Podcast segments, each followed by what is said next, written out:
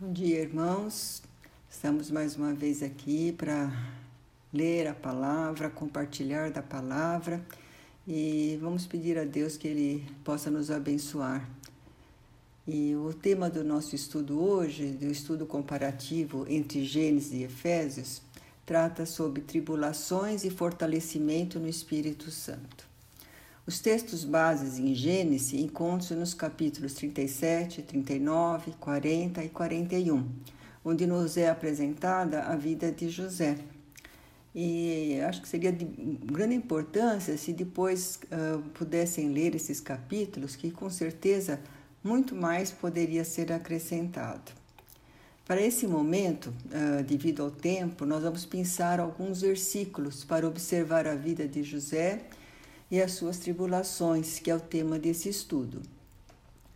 Em Gênesis 37, de 2 a 4, José nos é apresentado como tendo 17 anos e também a dificuldade de relacionamento que havia com seus irmãos, por ele ser o filho preferido de Jacó. O Jacó o chamava de o filho da sua velhice, né? Nos versículos de 5 a 11, nós percebemos a primeira manifestação sobrenatural na vida de José relacionada a sonhos. É, sonhos estes que, na verdade, só muito mais tarde tiveram a confirmação. Mas a declaração desses sonhos à família, uh, indicando que ele poderia vir a ter uma posição de proeminência no clã, só trouxe mais discórdias, né, provocando mais ódio mais inveja ainda por parte dos irmãos. A partir daí, as tribulações da vida de José se intensificam. Nos versículos 19 a 33 desse capítulo 37, uh, ah, longe de casa, pastoreando os rebanhos, os irmãos de José o vêm vindo ao encontro deles. E aí eles decidem matá-lo.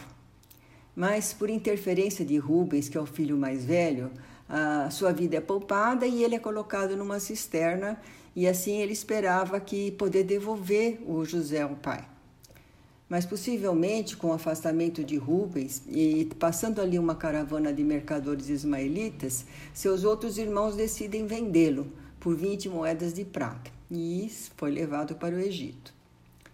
No capítulo 39, 1, uma nova tribulação acomete José. Está agora numa terra estranha, com cultura e costumes totalmente desconhecidos, e aí ele é vendido como escravo a Potifar, um oficial de Faraó. Mas o versículo 2, o que, que ele nos mostra? Ele mostra o cuidado de Deus com José. Ele não deixa sua própria sorte. O texto afirma: o Senhor era com José. E a gente sabe né, que é fato imprescindível para permanecer firme diante das dificuldades a presença de Deus.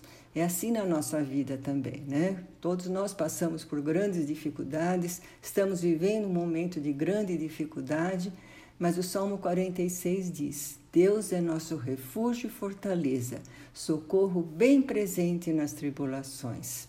Então, por essa presença de Deus, com certeza, José conseguiu se manter firme, né?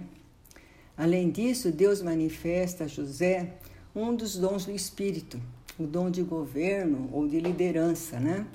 que, embora seja mencionado como tal só no Novo Testamento, em Romanos 12, 8, a gente não pode deixar de reconhecê-lo aqui, né? uma vez que o Espírito Santo é eterno, né? se manifestou lá, se manifesta hoje também. E nós vamos perceber isso, essa, essa liderança, esse governo, pela prosperidade que a casa de Potifar alcança, pela administração de José e a confiança que ele ganha sendo deixado todas as coisas debaixo do seu cuidado. Mas, entretanto, que acontece? Uma nova tribulação. Quando a esposa de Potifar resolve assediá-lo e ele, rejeitando suas investidas, é pego numa armadilha, sendo acusado inversamente ao que na verdade ocorria. Mais uma vez, José enfrenta uma situação aparentemente adversa, indo parar numa prisão mas novamente encontramos o mesmo socorro. No versículo 20, do versículo 21. O Senhor, porém, era com José. Ele deu favor perante o carcereiro. E ali que acontece novamente o espírito de governo, de liderança se manifesta e toda a administração da prisão fica sob comando de José. A partir dessa situação, o dom de interpretação de sonhos se manifesta, mas agora com predições da revelação com cumprimento mais imediatos. O copeiro do rei, que estava na prisão, tem um sonho. E a interpretação uh, desse sonho por José é que ele seria restaurado ao seu lugar. E o padeiro do rei também tem um sonho. E a interpretação dada por José é que ele seria morto. E assim sucedeu. E é por causa da revelação desses sonhos que José chega à corte de Faraó. O Faraó tem dois sonhos: vacas gordas que são comidas por vacas magras, sem que lhes mude a aparência, e espigas cheias e boas que eram comidas por espigas feias e mirradas. Como não houve entre os sábios quem pudesse interpretá-los, o copeiro uh, lembrou-se de José né, e apresenta o relato do seu sonho a Faraó e que manda chamar José e conta seus sonhos e espera que ele dê o significado para eles.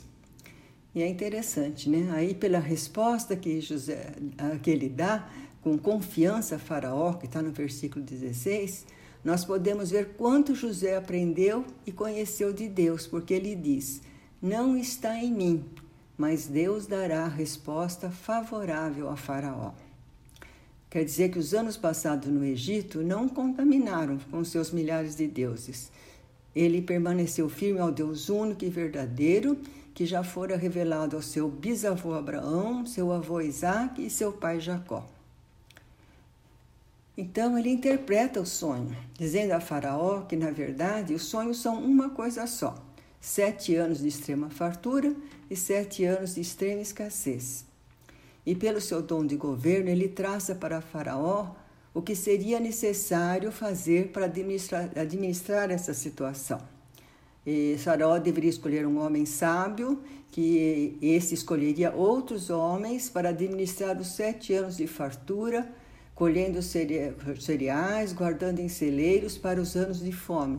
Isso uh, pelo reino todo. E Faraó reconhece que só um homem seria capaz de comandar tamanho desafio: José. E o nomeia como o segundo homem em importância no Egito, e colocou em suas mãos toda a administração do reino. E tudo se cumpriu exatamente como revelara José. Então, eu creio que o ensino que podemos tirar desse relato, e fazendo uma ligação com o estudo de Efésios, encontra-se em Romanos 8, 28. Todas as coisas cooperam para o bem daqueles que amam a Deus, daqueles que são chamados segundo o seu propósito. Nosso Deus tem o controle da história e provisão para todos os acontecimentos. Em Efésios 3:1, nós lemos assim, agora partindo para o nosso estudo de Efésios. Paulo, prisioneiro de Cristo. E por quê? Por que esse prisioneiro, né? Então vamos uh, centralizar na história. No momento dessa carta é, de, para, os Efésios, Paulo está preso em Roma, em virtude de uma falsa acusação feita por judeus em Jerusalém, dizendo que ele havia introduzido gentios no templo. Isso a gente lê em Atos 21, versículo 27 e 28. Nesse contexto de Atos, Paulo, sabendo que não conseguiria provar sua inocência perante os judeus e que corria grande risco de ser morto, ele apela para César para ser julgado em Roma. Toda essa história está entre os capítulos 22 e 26 de Atos.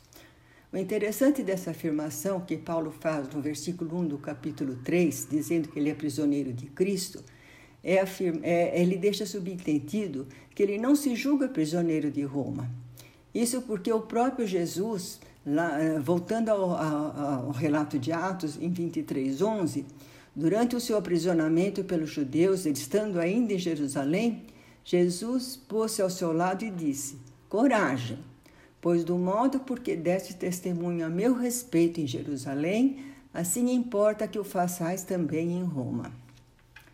Mas eu acho que principalmente Paulo tem plena consciência do seu chamado com um fim específico de ser apóstolo dos gentios. Isso porque, lá em Atos 26, 18, Paulo está testemunhando para o rei Agripa, antes de ser enviado para Roma.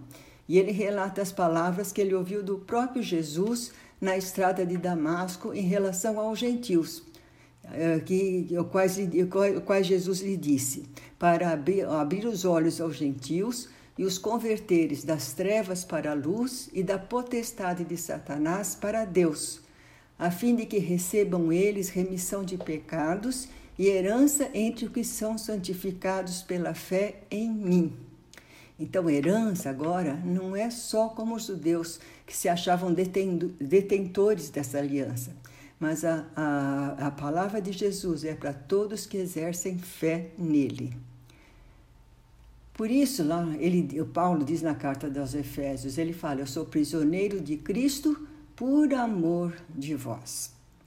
No versículo 3 desta carta, Paulo está assim por dizer, está assim por dizer exultante pela revelação do mistério que lhe havia sido revelado. Eh, essa revelação de que judeus e gentios têm acesso ao Pai, né? No versículo 6 ele diz: a saber que os gentios são co-herdeiros, membros do mesmo corpo e co-participantes da promessa em Cristo Jesus por meio do Evangelho.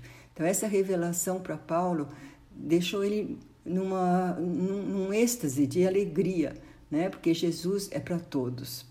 No capítulo 2, 18, ele já havia afirmado que judeus e gentios têm acesso ao Pai em um Espírito.